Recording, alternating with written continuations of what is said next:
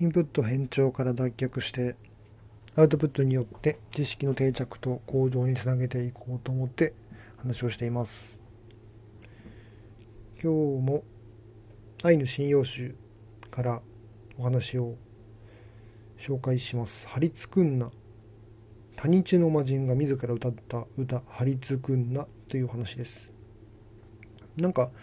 結構これは分かりやすい教訓というか話のように思いました。話としてはまず2人の旅人男が旅をしています。でそこで2人のうちの顔色の悪い男が他日の魔人を挑発する言葉を言います。でそれに怒った他日の魔人が2人を追いかけていきます。男のうち1人は勇者のような立派な男で1人は顔色の悪い男です。で顔色の悪い男をやがて捕まえて飲み込みます。でその勢いで他日の魔人は村にたどり着きます。村にたどり着くと老女がいて老女は赤い着物を着ていて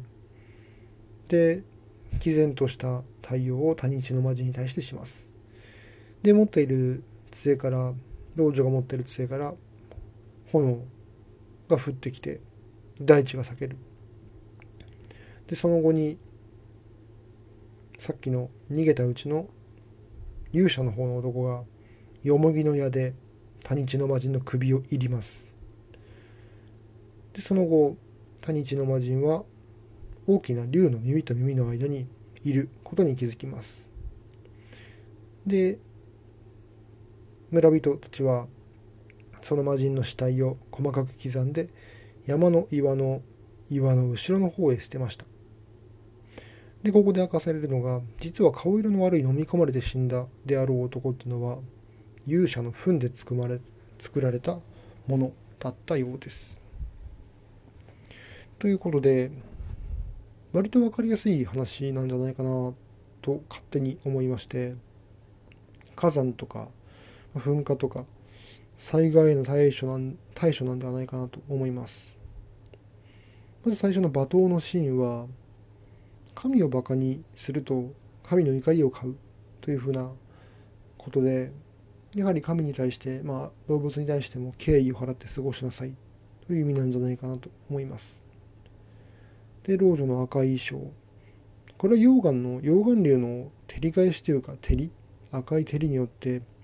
辺り一面が赤くなることによって赤く見える。ということなんじゃないかなと思います。そして赤い杖から出る炎は火山の噴石のように思います。で逃げるシーンっていうのもジグザグに逃げているので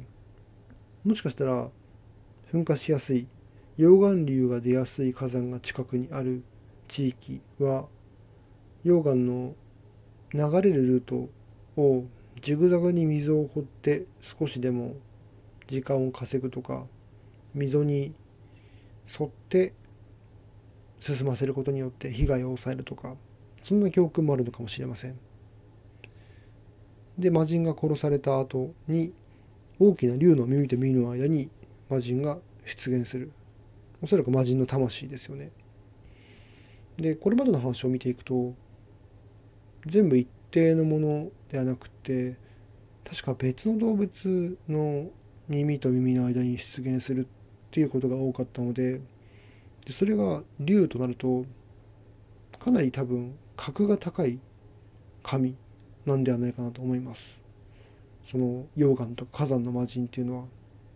だから格が高い生物である竜。でも竜っていう概念がそもそもあるのか分かりませんけどね、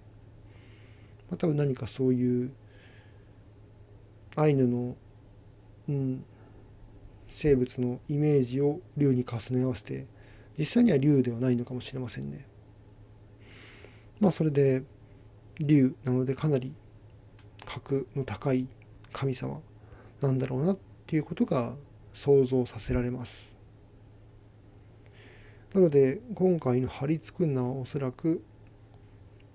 火山とか溶岩に対する教訓と戒めとあと噴面はおそらくあれでしょうね人型の生贄を投じろってことなんじゃないかなと思いました。まあ、そういうふうな対処方法などをまとめた物語なんじゃないかなと思いました。ということで今回は「愛の信用集から張り付くんな」について話をしました。それではまた。